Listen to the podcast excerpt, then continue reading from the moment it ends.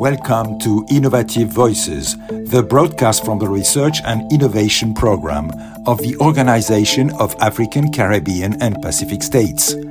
Its ambition is to amplify the voices of researchers and innovators who contribute to building a more resilient and sustainable world in these three regions. The COP27 Climate Change Conference is fast approaching. The Research and Innovation Program takes this opportunity to collect insights from high level specialists active in ACP countries on what climate change means in their respective fields. In this episode, we talk with Dhesigen Naidoo about Africa, climate change, and science diplomacy. Is the adaptation lead in the Presidential Climate Commission of South Africa and senior research associate to lead the climate risk and human security program at the Institute for Security Studies, which is a Pan African institution. This follows many years in the South African science and technology world, notably in the Department of Science and Technology, and as a CEO of a national research agency, the WRC. Using his multiple hats, he is part of two recently launched initiatives Science Diplomacy Capital for Africa, which gathers various institutions and players, and the Future Africa WCRP initiative, a Pan African platform aimed at creating better agency and capacity around climate science diplomacy on the African continent. Why is science diplomacy such a growing and cross disciplinary field today? Look, it should always have been important. Uh, it's just that the science has been largely ignored uh, in some cases for expediency, and in other cases because the political decision makers haven't really been paying attention to the science because, in general, that was not their background. The reason why it's become much more prominent in the world today is because as, as our development trajectories become increasingly complex, and they certainly are, and the choices become increasingly acute with very large implications.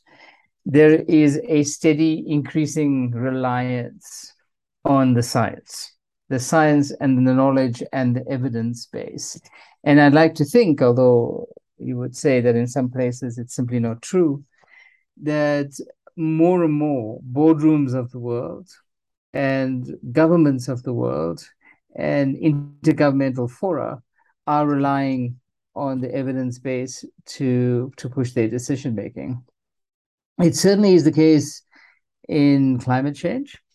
Uh, climate change and all of the players around the table have come to rely quite heavily on well the work of the science community in general but maybe in particular because one of the important filtering of that is the IPCC, the Intergovernmental Panel on Climate Change, and the 35,000 scientists that contribute to each version of that report are primary, and those 35,000 belong to very large networks that involve a significant amount of the global scientific capacity.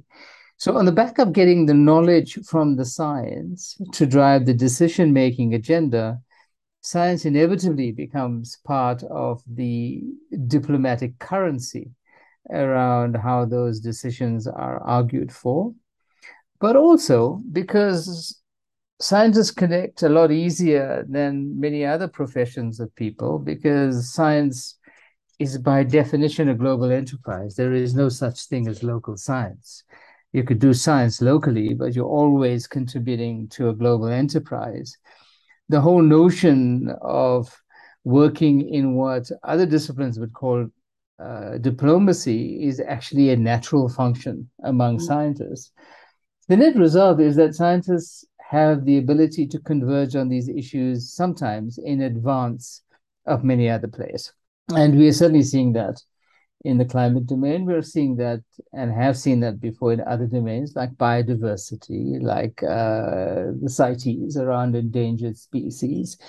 um, right, the big decisions associated with the ozone layer and ozone the layer, banning, yeah, of, yeah mm-hmm. and the banning of CFCs. Mm-hmm. And I think it's fair to say that all of those things played out mm-hmm. in the ozone story because the scientists met first and, mm-hmm. and converged. Mm-hmm. Um, the policymakers had a high reliance on the scientific evidence of what was being engaged. So science diplomacy became the overriding engine, I think, around decisions like ozone. Yeah, but at the same time, you hmm. know, recent reports from uh, the Intergovernmental Panel on Climate Change have highlighted the seriousness of the climate crisis and the need for immediate and sustained political will, impactful action, and effective cooperation. What is missing between science and rapid collective action on the ground? I, I think there are a couple of baskets of things that are missing.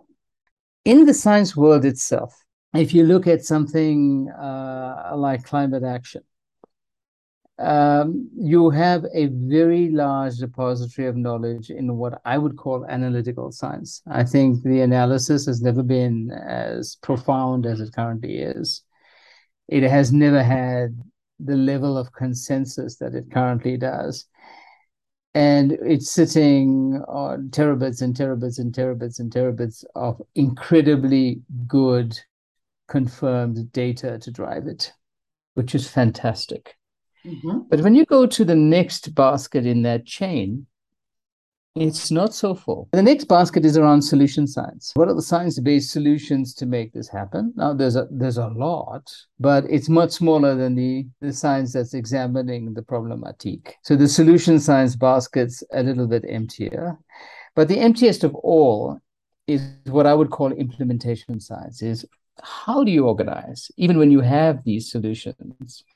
To be able to implement that in an economic system, in an industrial trajectory that was designed for something else. So I think that just in that, there are some deficits. The second deficit, I would say, is the very cordial in general, but less than robust relationship between the science community and the communities of implementers. And the communities of implementers are largely three. One is business. And I would like to say that, in as far as business is concerned, there is an increasing appreciation mm-hmm. of the impact of climate change. I mean, the Great Reset project from the World Economic Forum is an indicator of that. It rides on the back of the global risk register that the WEF puts out every year. And in the current WEF risk register. On the immediate prospect, the top three risks to the global economy are climate change related. Yeah. And in I, the five to 10 year frame, the top five risks are climate change related. And this is really important for people to sit up and take notice. So the business community is in that space, but the relationship around these new solutions fitting into the paradigm of the current industrial machinery not quite there. So there's there's a gap. The other two big implementers, of course, are governments and civil society. And governments also need to be helped with their regulatory frameworks, with their standards, uh, with their general legislative environment to make it much more amenable for what is, and we mustn't underestimate this also, what is a very disruptive implementation because we're not talking about doing the things that we were doing before better. We're talking about one, abandoning those things, which means you put a stop to a global economic system that has a dependency on those fossil fuels. Mm-hmm. And the second is that you're mapping out a very new way of doing things. So the nature of this revolutionary change I think is generally underestimated by everyone all around that that sphere. And that I think is the major reason why we're not accelerating in this change. So the African continent is both the lowest polluter and the first victim of climate change. And the effects of climate change are likely to be greatly exacerbated by the current energy and food crisis. How can this climate injustice be remedied? Africa is a bit diverse. So, yes, it is true that you have a very low emission status for the continent as a whole, and uh, it's less than 4% mm-hmm. as it happens.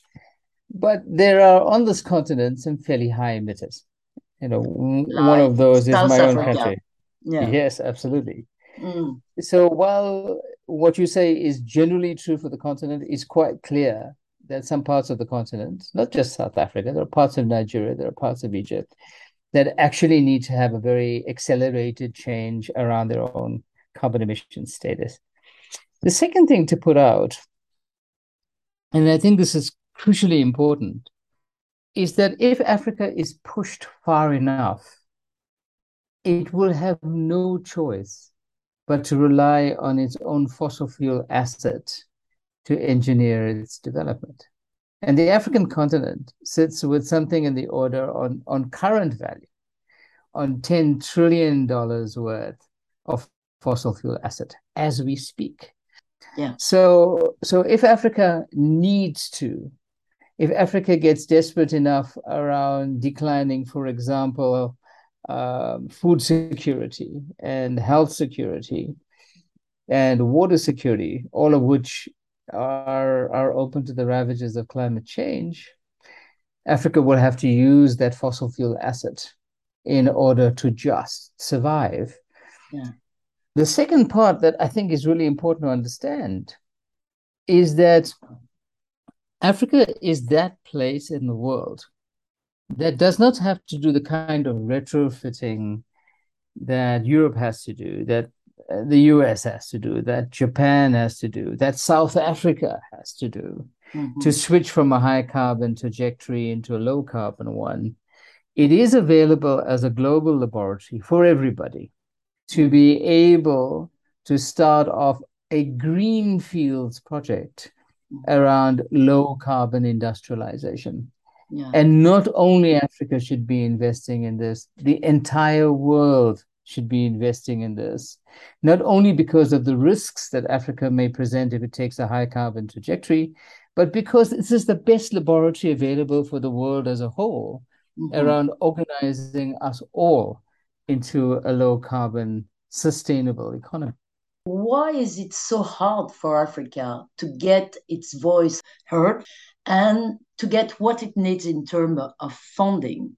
Well, this is a very complex question, uh, um, and complex not, not in that it's an enigma, but because it's the continued and sustained uh, position of, of the developed countries to limit their investment in developing other parts of the world.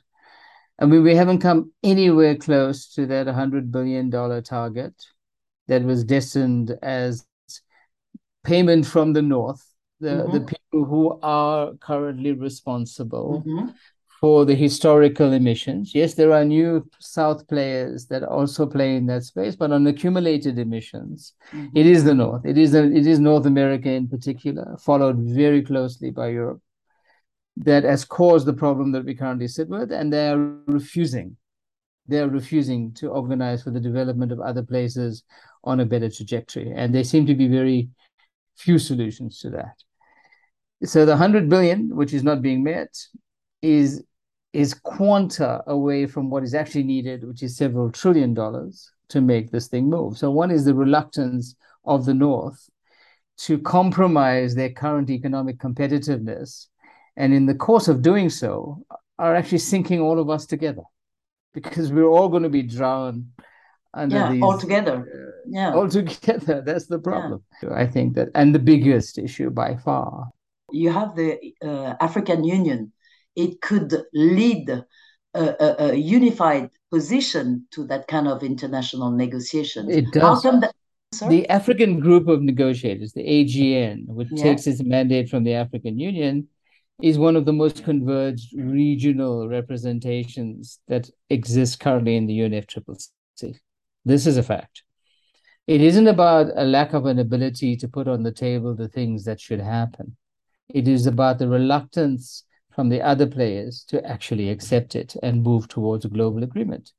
I mean, as we sit today, Okay, the biggest polluter and the biggest accumulated polluter in the world, which is the United States, refuses to sign up to any agreement. Mm-hmm. I mean, let's be clear the Paris Agreement is about voluntary targets, it's not a global treaty. It isn't like the Kyoto Protocol. Mm-hmm. You know, uh, we celebrate it because it's it's what we've got. Yeah. But it is not a it is not a binding agreement in any shape or form. Enough. Sure. And it's not enough. And then the second thing is that you see how people react when they experience shocks. So, I mean, the way Europe has reacted to the Ukraine crisis, while it can be explained, is a gigantic negative blow to the Paris Agreement. Without, what? without it. Uh, what? Because the, well, the reaction to the Ukraine crisis has been a reinvestment in fossil fuels. Yeah. The most profound way. Mm-mm-mm. And while if, if you were buying fossil fuels from elsewhere in the world, means that you can as quickly stop. When you start commissioning coal fired power stations, as many European countries are now doing, mm-hmm. you are making a 40 year investment. You're saying for the next 40 years, we've got this on our landscape. Mm. So it's quite fearful uh, in the climate change space about how people react mm. to things. Yeah. So you are not optimistic at all uh, about the the the next COP twenty seven uh, and the solution that could be put on on the table and uh, fundings and uh, willingness. No, no, I'm I'm I'm an African, and this is the Africa COP, and who knows when we're going to get the next Africa COP, and so we are engaging it with great enthusiasm.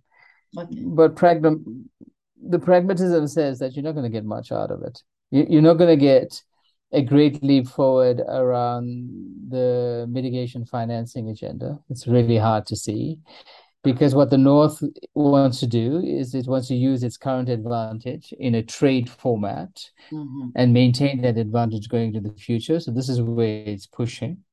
Um, secondly, on the adaptation agenda, there is no willingness for creating those adaptation funds and making them available to the places on this continent that are under flood and under drought, sometimes in the same country, are not able to survive. And the loss and damage discussion is completely stuck. It, it's impossible to get the global north to ac- account for what it has contributed. And I mean, let us let us see. I mean, you know, the, the, the G77 has asked for the COP27 declaration in Sharm el Sheikh to include loss and damage. Um, let's see where that goes. Maybe people will have a blinding flash of of a combination of humility and generosity and make those kinds of things happen.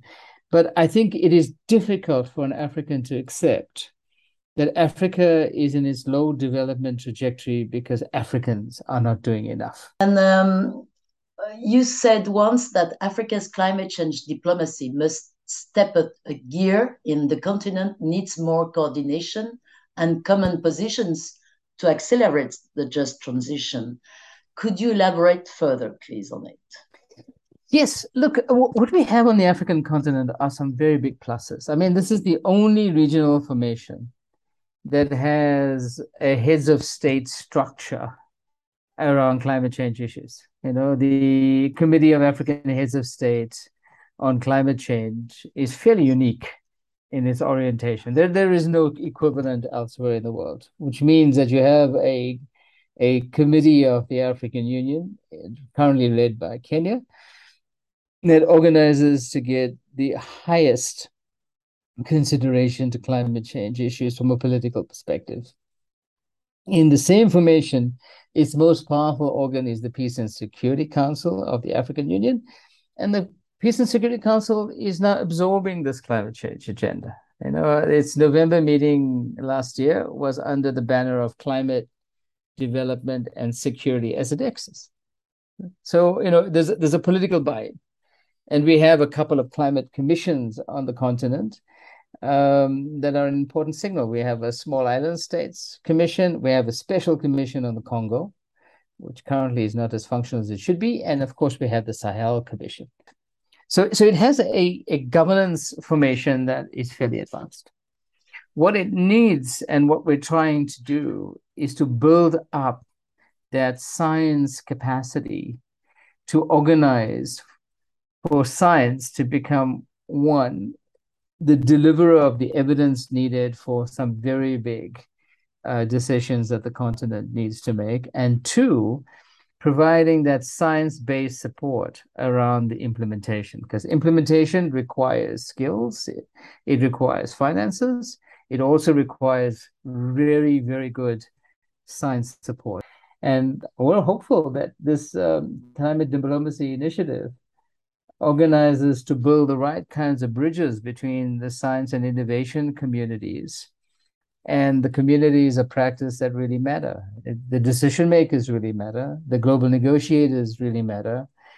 The big business really matters. Yeah, well, big and small business really matters. And of course, empowering civil society to be much more prominent in the space. Science Diplomacy Capital for Africa, uh, just newly launched, will contribute to building these bridges? I think it already has. I think it already has. Uh, you know, we have a couple of projects that are landmark projects around how we can work together on the African continent. I mean, for example, the Square Kilometer Array, the Telescope project, is is one that has brought the continent together in a in a rather good way.